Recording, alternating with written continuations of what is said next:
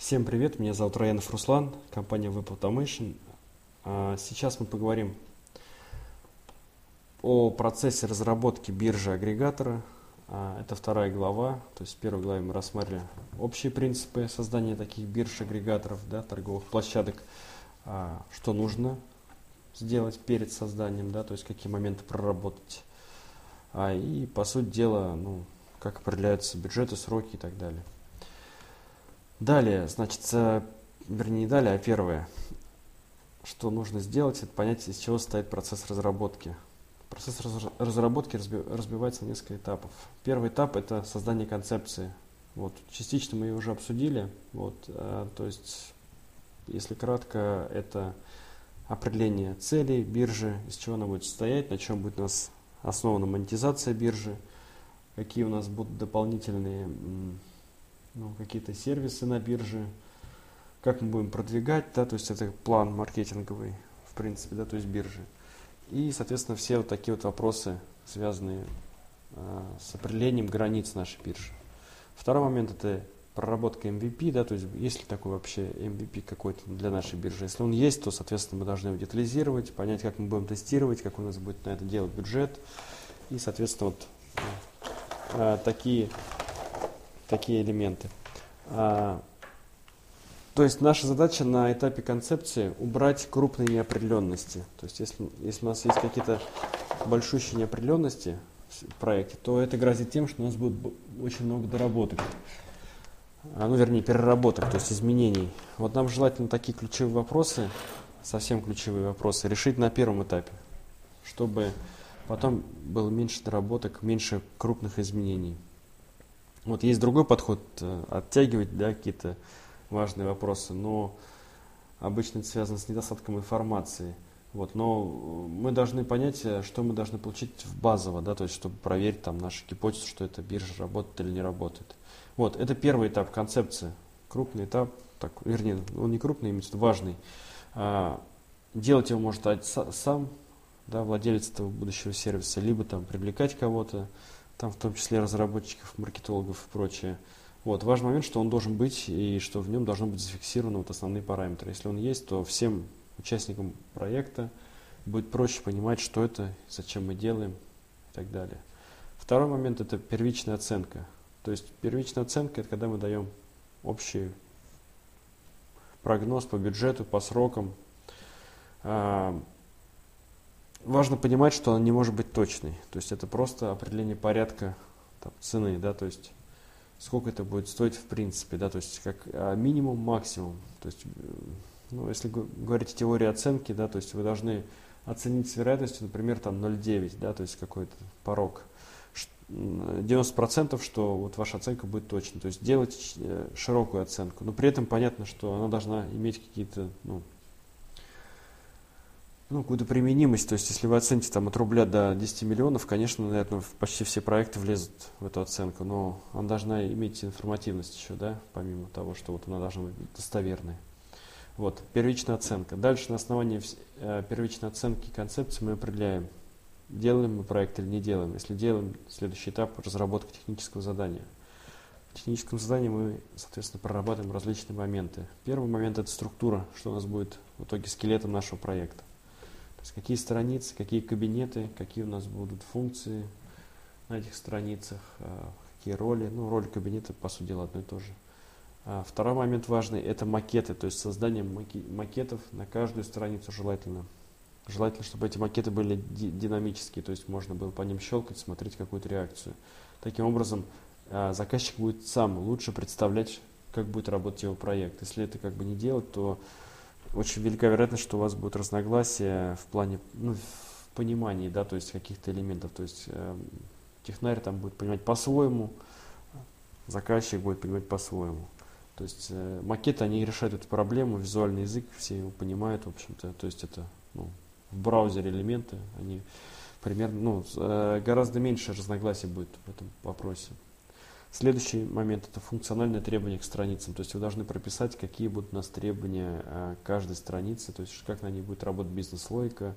И вообще описать предметную область желательно. То есть э, чтобы те, кто будут выполнять это техническое задание, они они хорошо представляли себе вот э, предметную область, то есть как это все должно работать, зачем вообще это нужно, что это за понятия такие странные, да, там, и, то есть все эти элементы должны быть прописаны в достаточном объеме, но при этом без воды, то есть не должно быть такого, что мы ушли там в степь э, ну, бизнеса, да, и, соответственно, делаем, ну, это, это немножко расфокусирует, и, и важно, чтобы вот был, было все это дозировано. Вот, значит, в требованиях мы что описываем? В первую очередь мы описываем, как ведет себя страница, что загружается, по каким критериям. Никакой воды вообще не должно быть, то есть конкретно, да, то есть выводятся такие столбцы, например. Сортировка по таким столбцам. Фильтрация происходит по таким столбцам, выводятся данные по таким-то критериям. А, смотрите, чем больше будет э, неоднознач... неоднозначности в ТЗ, тем больше будет разногласий в будущем. То есть чем точнее вы делаете техническое задание, тем э, у вас будет все как бы ну, лучше. Проще будет идти проект.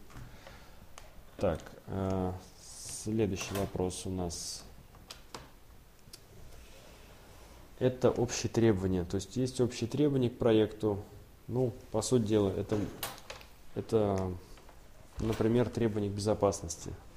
То есть какие должны быть соблюдены меры безопасности при разработке и, соответственно, при эксплуатации. Дальше это э, SEO, внутренняя оптимизация, то есть что должно быть сделано в движке для внутренней оптимизации.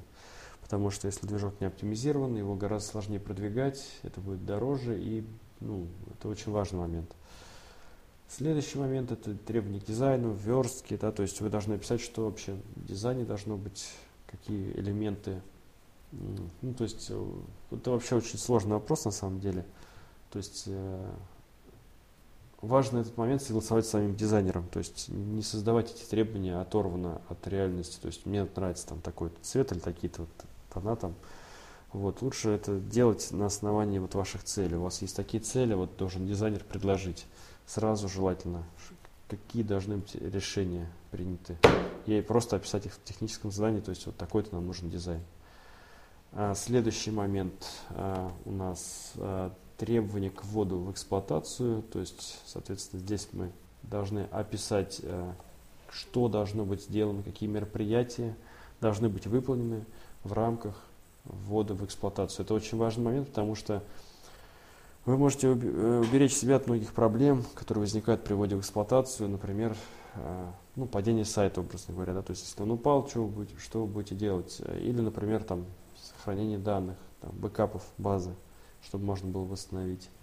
Или э, вообще мониторинг доступности сайта, доступен или недоступен. Если вы эти э, элементы сделаете сразу, то, соответственно, ваши риски снижаются. Вот. Тоже тестирование, да, то есть должен быть выделен большущий этап тестирования, в котором все должно быть протестировано и, соответственно, ну, минимизируются риски, что будут ошибки. То есть они в любом случае будут, но их будет меньше. Так, мы определились с ТЗ. Это у нас, вот я сейчас рассказывал все э, элементы ТЗ, э, технического задания. Следующий элемент это детальная оценка. То есть по детальной оценке тут э, кратенько скажем, то есть что мы оцениваем обычно в часах каждый час. То есть каждая задача разбивается на оценивается по часам, то есть минимальная, максимальная. Вот. А оценка это уже более-менее точная, потому что ТЗ она прописана, да, задача, ну то есть страница там или модуль. Вот. И, соответственно, мы ее описываем в часах. Соответственно, каждая задача так описывается, каждая работа. Это не только задачи, связанные с ТЗ, ну, например, там и там ознакомление команды с, с проектом, да, подготовка окружающей среды, да, то есть, чтобы там СВН, там или гид, э, сервер, там, домен и так далее. То есть, все это настроить. ТЗ это обычно явно не указано, хотя тоже можно было бы, да. А, и, соответственно, мы все это оцениваем, все работы, все задачи, получаем суммирующую оценку min-max а, и, соответственно, выдаем клиенту, ну, умножаем на ставку, да, какую-то, ставка в часах. Вот. А, и, соответственно, показываем клиентам. Чем хорош такой подход? Тем, что клиент, заказчик может какие-то элементы сказать. Вот он, во-первых, понимает структуру бюджета, да, то есть он видит, что вот этот модуль занимает столько-то часов а этот модуль занимается столько часов. То есть у него уже какая-то есть история, и ему, ну, для него это прозрачно, по крайней мере. Вот. И есть возможность варьировать бюджетом и сроками. То есть в итоге мы, а, допустим, если нас не устраивает бюджет, мы можем что-то урезать, да, то есть взять вот, вот это вот мы делать не будем, этот модуль мы потом сделаем, вот, то есть бюджет может измениться. Вот, некоторые заказчики пытаются, ну, как сказать, ну, прожать или или просто, то есть, ну, вот как-то э, воздействовать, да, на бюджет. Просто вот бюджет, объем оставим тот же, но бюджет уменьшаем или сроки уменьшаем. На самом деле это, ну, скорее всего, это вызовет просто проблему. То есть тем самым они просто увеличивают свои риски. То есть, э, ну, влиять они на это могут, но эта оценка сделана техническим специалистом. Он просто оценивает ее в часах, то есть, ну, не привязываясь к каким-то другим элементам. Вот, поэтому, соответственно, если мы уменьшаем где-то бюджет, будет, скорее всего, это скажется на качестве. То есть э, в каком-то месте просто будет сделано меньше, чем нужно. Там. Поэтому э, никогда не уменьшайте оценку разработчиков, от программиста, то есть потому что они и так в основном все оптимисты, да, и, соответственно, эта вот оценка, она, ну, ее нельзя делать меньше, чем минимум, например. Вот, дальше. Сделали, сделана оценка, дальше идет основной договор. А, тут много есть разных схем, но как, не так много. Две, две основные большие, там есть много разных ответвлений. То есть первая схема – это когда идет оплата по фиксированной цене. То есть мы посчитали оценку, у нас есть ТЗ, у нас есть цена, и, соответственно, что сделать? Мы это делаем по фиксированной цене. Вот, вот у нас ТЗ, по нему сделайте все и получите столько-то. Вторая, второй вариант – это у нас uh, time and material, то есть когда оплата идет по, допустим, месяцам, ну, как на обычной работе, да, то есть по трудовому кодексу, например. А, то есть мы какую-то работу делаем, вы нам оплачиваете наши фактические затраты. То есть мы столько часов отработали, вы нам столько-то не дайте. Вот наш результат. То есть когда постоянно отчет, отчетность должна быть по всем работам, то есть плотная очень. То есть, э, в принципе, обе схемы имеют право на жизнь. Для заказчиков, наверное, вот, кстати, сложный вопрос, что для них выгоднее. Иногда бывает, э, если, допустим, если вы работаете давно и уверены в исполнителе, то Time and наверное, более дешевый вариант. Если вы, допустим, не уверены, или, ну, там, может быть, какой-то там элемент доверия тоже не совсем до конца есть, э, то, соответственно, лучше по Minmax. Вот. А плюс еще важный момент, что при Time and Material разработчику нет смысла торопиться, вот в чем момент, да, то есть это как бы тоже не очень хороший фактор, поэтому вот, ну, для, для, как бы для себя лично я решил, что все-таки вот а, работа именно по оценке, она лучше для всех. То есть у заказчика получается фиксированный бюджет, вот он, он может запланировать его, да, а, соответственно, для разработчика хорошо тем, что он может больше зарабатывать при условии, что он быстро делает. То есть если он быстро делает, для него это плюс. А, так, что дальше? А, еще важный момент, смотрите, при time and material, да, то есть когда мы по факту работаем, очень довольно часто бывает, если возникают проблемы, то, соответственно, ну, а, заказчик начинает необоснованно требовать от разработчика каких-то там внедрения фич, там, ну, ну, то есть как бы он работал там над этим проектом, и он как бы является ему, обя ему обязанным, то есть связанным с этим проектом, и, соответственно, давай там делать там какие-то вещи там со скидкой, например. Хотя это как бы, ну, ниоткуда не следует. Поэтому тут очень как бы сложный вопрос работать по той схеме или по этой, но в каждом, ну вот в общем случае вот лучше работать по первой схеме, то есть когда у нас есть ТЗ, есть, есть оценка. Вот по ним мы обычно и работаем. Дальше, это первый момент. Второй момент, как выполнять проект мы из своего опыта пришли к тому, что выполнять лучше всего поэтапно. То есть каждый этап делается отдельно, то есть если проект разбивается, вся оценка разбивается на несколько этапов. Сначала делается самая основная часть, самое главное, чтобы запустить сайт, просто вот он показывается там с минимальным набором функций. Сдаем первый этап, идет оплата, ну вернее предоплата, а постоплата этапа. Дальше идет второй этап, то есть дорабатываются следующие функции и так далее. То есть обычно где-то 4-5 этапов вполне достаточно. Альтернатива это, соответственно, когда у нас много, а, ну, вернее, один там большой этап, так образно говоря, да, то есть у нас есть предоплата и постоплата. В чем разница этим, между этими подходами? А в первом подходе, когда у нас поэтапный, то у нас контроль заказчика более плотный. То есть он видит результат и за него платит постепенно. Вот. Во втором случае он видит результат только в самом конце. То есть формально э, исполнитель может вообще ничего не показывать, там полгода, например, а потом вывести, ну, показать, а заказчик скажет, что это вообще не то. То есть, ну, как бы совсем далеко не то. Вот, то есть такой подход, он очень опасен тем, что мы отрываемся от обратной связи от заказчика. Вот, поэтому а, ну, поэтапный подход, он более безопасный. То есть и плюс э, важный момент, что не подвисает большая сумма, да. То есть, э, если у нас один большой этап, во-первых, заказчику надо заплатить половину проекта. Это довольно может быть большая сумма, соответственно, ну, как бы она подвисает.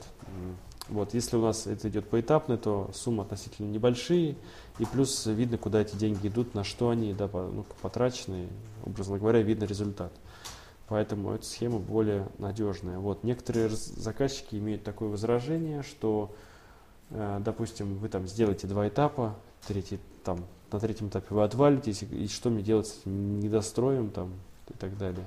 Вот, на самом деле, если, допустим, брать разраб... ну, как сказать, просто другого разработчика, да, то есть который работает с одним этапом, у него может быть абсолютно такая же ситуация, и пол, и пол бюджета проекта у вас тоже так же осядет, может осесть с, не, недоработанным проектом. Поэтому эта схема никак не влияет. Да? То есть в любом случае такая ситуация может возникнуть, и здесь надо просто принимать правильные э, превентивные меры, которые снижают этот риск.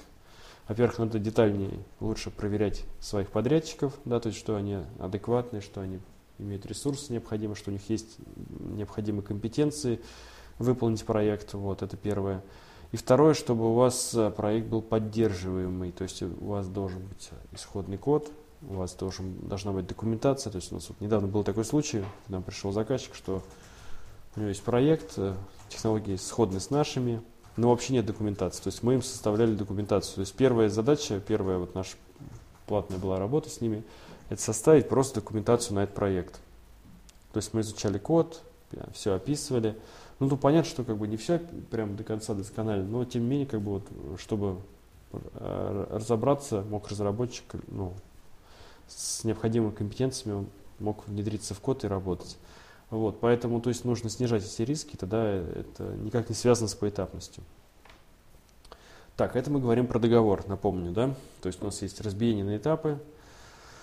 Вот, согласовываются сроки каждого этапа. Опять же, сроки учитываются от оценки идут, плюс а, какую вы планируете загрузку в один рабочий день. То есть сколько часов вы готовы уделять в один рабочий день. Имеется в виду э, разработчики, сколько готовы. То есть, допустим, там будет там, 5 разработчиков или там, ну, давайте 2 для простоты. Два разработчика по 4 часа в день. То есть они 8 часов в день будут уделять в рабочие дни. Исходя из этого вы можете посчитать примерное время, сколько вот в идеале вы сможете сделать проект. Вот всегда делайте большущий запас, я вам рекомендую, потому что все равно будут задержки со стороны заказчика, когда он будет принимать, он не всегда будет доступен для этого, для вот, э, как сказать, для приемки, для выполнения этих процедур. Вот, у, у исполнителей, у программистов будут проблемы, связанные с э, багами, с тестированием. Возможно, где-то они переоценили свои возможности вот где-то кто-то заболел, ушел в отпуск, еще что-то, то есть кто-то вообще уволился, все может быть, то есть лучше сразу заранее вот закладывать на этот риск там процентов 20-30. А, вот, и тогда выйдет более-менее правильное число, то есть в итоге по срокам. А вот каждый этап перезакладывайте немножечко, потому что все равно вот эти вот, а, э, ну, идеально не получится, что у вас, у вас прям все идет все в срок в срок. То есть так, таким образом вы не будете создавать такой вот, ну, искусственный, искусственный, как сказать, кризис на проекте. Вот. Это все, что связано с договором. То есть основной момент, самый главный, это у нас мы от, от, отталкиваемся от ТЗ. ТЗ является основой договора. А, соответственно, сроки поэтапные, да, то есть э, по этапам действуем. И, соответственно, ну, приемка тоже идет по этапам. А следующий момент, ну, в общем-то, сам проект, разработка, да, то есть мы разрабатываем проект по ТЗ, то есть создаются итерации в рамках проекта. в рамках э, этапа, да, то есть у нас есть большой крупный этап, допустим, их всего там 5, и в рамках этапа могут быть итерации там у нас по 2 недели, то есть это может одна быть итерация, может быть две, обычно одна-две итерации. Идет разработка по задачам этого э, этапа, далее, соответственно, идет внутреннее тестирование, то есть разработчики, там, тестеры сами должны все это потестировать, все проверить. Э, дальше идет внешний прием, то есть с заказчиком. Ну и, соответственно, этап закрывается. То есть тут особых никаких, а, с точки зрения заказчика, ну, нету особых интересностей, да, и на этом этапе уже не нужно такое плотное взаимодействие, как на этапе ТЗ. То есть есть ТЗ, и оно является основой, основным документом, по которому идет разработка. Что важно, вот смотрите, если вы а, занимаетесь сами там продвижением или планируете как-то вот этот момент ускорить, да, имеет смысл параллельно прорабатывать а, семантику проекта, то есть семантическое ядро, понимание всех запросов. Вообще в идеале разрабатывать еще на этапе ТЗ, то есть уже ТЗ должно учитывать эти моменты. Вот. Но если вы это не делали, то, соответственно, на, это, на, этом, на этих вот этапах вы готовите, во-первых, семантику, понимание всю, всей семантики вашего проекта. Еще раз объясню, семантика – это просто набор ключевых фраз, разбитых по кластерам. Ну, например, если говорить о сайтах, да, это, например, может быть там, создание сайтов недвижимости, создание сайтов там, агрегаторов тех же, да, создание сайта каталога, а, то есть магазины там и так далее. То есть мы кластеризуем все запросы по разным тематикам. В итоге, если вы, например, какая-нибудь там, ну, там студия, которая разрабатывает многопрофильные сайты, вам нужно иметь вот такую вот а, такую кластерную структуру, что вы на каждую, на каждую область вы имеете какие-то, какой-то свой контент. А, вот. В вашем случае это может быть совершенно ну, разным. То есть сам простой отталкивается от каталога. У вас есть каталог, у вас есть категории, там, соответственно, вся эта семантика, скорее всего, уже есть. Вот. Второй момент – это текст, текста. Да? То есть вы должны сразу выкладывать какие-то текста, вернее, как выкладывать. Вы должны готовить просто, как контент. То есть это графика, текста, там, в некоторых случаях может быть видео. То есть чем лучше, чем, чем раньше вы это сделаете, тем, ну, тем раньше это внедрять вы можете посмотреть в рабочем сайте. То есть и иначе вам сдадут сайт с, там, с, допустим, тестовыми текстами, да, а потом, когда вставите ну, новые, скажете, что-то как не очень выглядит, или картинка какая-то кривая. Лучше сразу заранее это подготовить, и вам сразу это вставят, вы посмотрите, скажете, нет, криво, давайте вот переделаем. То есть вы в рамках того же бюджета, да, то есть сохран, сохранения бюджета, вы можете какие-то моменты мелкие поменять. Это будет проще. Вот. Э, что хотелось бы еще отметить про проект, э, ведение проекта очень большое внимание уделяйте QA. Ну, то есть э, тестирование, это вот, э, как бы на него надо делать упор. Ошибок будет много, ошибки надо править. Вот ошибки надо выявлять своевременно. Желательно, чтобы это происходило именно в рамках проекта, а не в рамках, когда вы уже управляете проектом, и там возникают какие-то дикие ошибки ну, вернее, когда эксплуатация уже происходит. Поэтому, соответственно, должно, должно быть тестирование по самим задачам, да, то есть программистов. Опять же, это для, для заказчика это не так важно, но для вот тех, кто делает какие-то сайты, то им это будет интересно. А вот. А, и, соответственно, внутренняя, внешняя приемка. То есть формально вы должны делать какие-то чек-листы проверки, и тестер должен по ним пробегать.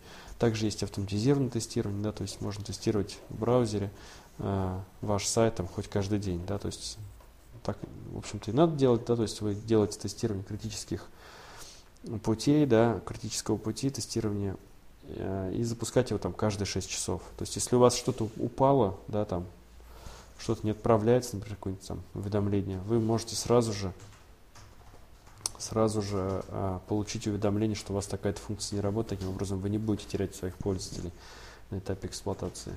Вот, допустим, мы сделали проект, все хорошо, Внедрение. Внедрение это, опять же, у нас идет этап тестирования, да, общ, уже общего интеграционного, то есть надо подключать там различные какие-то модули внешние, а, проверять, как это работает, заводить первых пользователей можно, да, то есть э, чтобы у нас первые пользователи начали работать, говорили обрат, давали обратную связь, это там неудобно, здесь как-то криво, это я не понимаю, то есть, ну, по крайней мере, в этом, в этом плане, то есть вы будете, э, как сказать, вы исправите какие-то недочеты вот э, с живым пользователем, нежели вам будет как-то там по веб-аналитике потом лазить. и проверять это тоже нужно, но просто базовые все ошибки вы исправите вот таким вот образом. То есть привлекайте базовых э, тестовых пользователей первых и, и смотрите, как они взаимодействуют, то есть получайте обратную связь. Следующий момент – это настройка мониторингов. Ну, смотрите, у, нас, у вас есть система, сайт, и не думайте, что она будет э, жить вечно без поддержки. То есть поддержка ей нужна, и важно мониторить его состояние. Вот. А сайт это не просто сайт, это еще и сервер, да, то есть на котором он работает. Желательно вам мониторить параметры сервера, да, в том числе, например, какой там процессор, там, как память кушается. Если, соответственно, есть превышение, идет уведомление, вы смотрите, то есть, значит, у вас есть проблема с производительностью, где-то утечка памяти идет. А, вот. И, соответственно, вы должны мониторить доступность самого сайта. То есть, если сайт упал, то, соответственно, надо бы его поднять. И желательно сделать это быстро. Есть такие сервисы, например, uptimerobot.com. На нем вы можете бесплатно добавить свой сайт, и он будет его мониторить каждые 5 минут. Соответственно, если происходит проблема, отправляйте либо смс, либо e-mail. Вот. А, так, что еще по внедрению? А важный еще момент – это создание документации. То есть, когда вы внедряете проект, вы должны, у вас должна быть обязательно документация для пользователя, а, ну, в первую очередь, административная роль, да, то есть администратор, то есть э, те, кто управляет сайтом. А, и вторая документация, техническая документация. То есть документация, которая нужна для сопровождения проекта, потому что если команда, допустим, меняется, да, то есть такое бывает, то важно, чтобы ваш проект могли поддерживать. Вот, поэтому на этапе ввода в эксплуатацию у вас должна быть полная документация по проекту. Вот. А в нашем случае мы обычно делаем в самом начале проекта по ТЗ Roadmap, то есть такой технический проект, в котором описывается техническое устройство проекта. Вот, э, то есть мы как бы эту документацию создаем заранее, чтобы разработчикам проще было, ну, нашим же вот разработчикам проще было вникнуть в проект. Вот. То есть, э, и, соответственно, в конце проекта надо обязательно проверить, что она актуальна, что она удобная, что она, то есть, ну, все содержит, все, что нужно.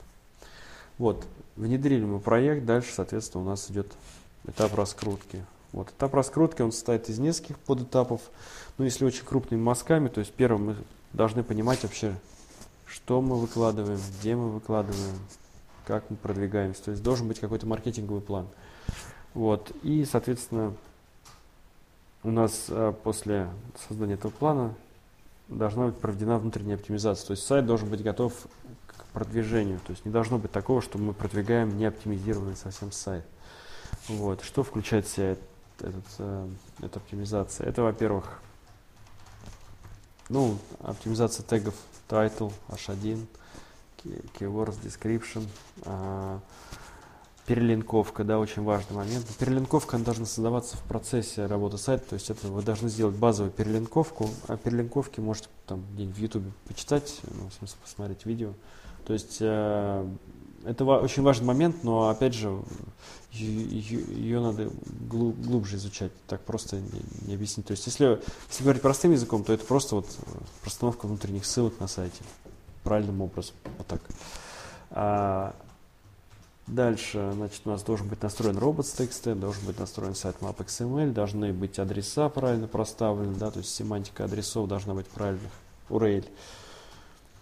Что еще так? Э, должна быть проверена производительность, но опять же это в рамках запуска, да, то есть внедрения в эксплуатацию вы должны проверить производительность, то есть насколько быстродействие хорошее, да, у... чем лучше быстродействие, тем лучше вы индексируетесь. Те же SSL, да, надо ставить сейчас новое требование, ну уже не новое, а требование Гугла, а что надо ставить SSL, тогда ваш сайт будет чуть лучше ранжироваться. То есть вот все эти моменты, связанные с самим сайтом, вам надо проработать в процессе поисковой оптимизации, внутренней поисковой оптимизации. Вот и дальше идет этап внешнего продвижения. Это может быть закупка ссылок, может быть написание контент, контента на внешних площадках, да, то есть для привлечения трафика. Это может быть SMM, SMO, ну, там, не знаю, Директ тот же самый, да, то есть вы используете. То есть различные способы продвижения и, соответственно, самое главное, что веб-аналитика, то есть э, это средство для понимания, куда вы тратите свои деньги, да, и как они отдаются. То есть к, очень важно, что внешнее продвижение должно сопровождаться обязательно внутренним анализом, то есть что у нас происходит, как это все делается. Вот. Так, если кратко, значит, мы рассмотрели это, все этапы создания проекта от концепции до продвижения. Вот. Еще раз вкратце их повторю, чтобы, если, если нужно записать. Первая концепция, кратко описываем проект. Второе, первичная оценка, значит, у нас здесь просто определяем какой у нас э, бюджет. Третье, создание технического задания.